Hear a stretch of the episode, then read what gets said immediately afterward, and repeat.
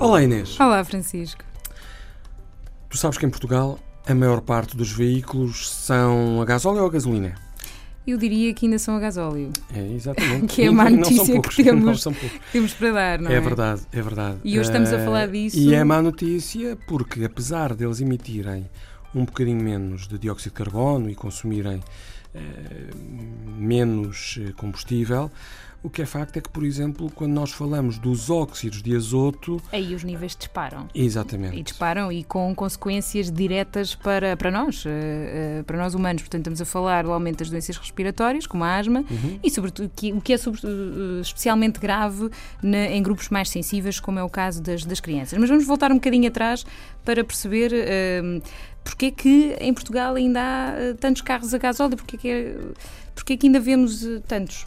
É, é muito, é muito simples. É porque, obviamente, o gasóleo é mais barato, porque é muito favorecido em termos de impostos. Ainda é. À escala europeia, nós temos uma diferença de 14 cêntimos, ou seja, a gasolina tem mais 14 cêntimos de impostos do que o gasóleo. Contrasta Em Portugal, em Portugal? em Portugal nós temos 22 cêntimos. Aliás, estamos no pódio, depois da Grécia e da Holanda, estamos em terceiro lugar com esta maior diferença. O que, Feitas as contas, estamos para, a falar. para, para o total do, do- do ciclo de vida do Exatamente, veículo, estamos a falar num subsídio, quase um subsídio indireto de 2.600 euros por veículo a gasóleo. Feitas as contas assim de uma forma geral, não é? Ou seja, um desconto de 30% nos impostos a favor do gasóleo. Ah, Ora, o que acontece é que se descobriu ah, que realmente, ah, se nós olhássemos para os testes, Uhum.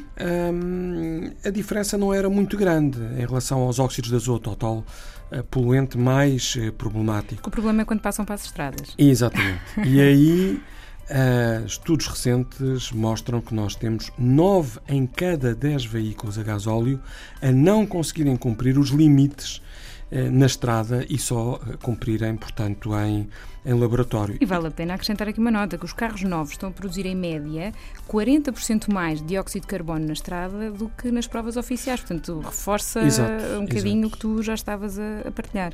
Portanto, ah, entre um, a- aquilo que se deveria verificar na teoria e a realidade, os veículos a gasóleo ah, acabam por ser muito mais poluentes e nós temos este preço mais baixo no gasóleo para proteger o transporte rodoviário de mercadorias, para, para, para protegermos o transporte coletivo, os autocarros, mas realmente devíamos arranjar uma outra forma de não diferenciar tanto este combustível que é, que é complicado. Sobretudo, seguir alguma as tendências que já se seguem noutros países da, da Europa, que é acabar com esta discrepância Uhum. em breve, não é?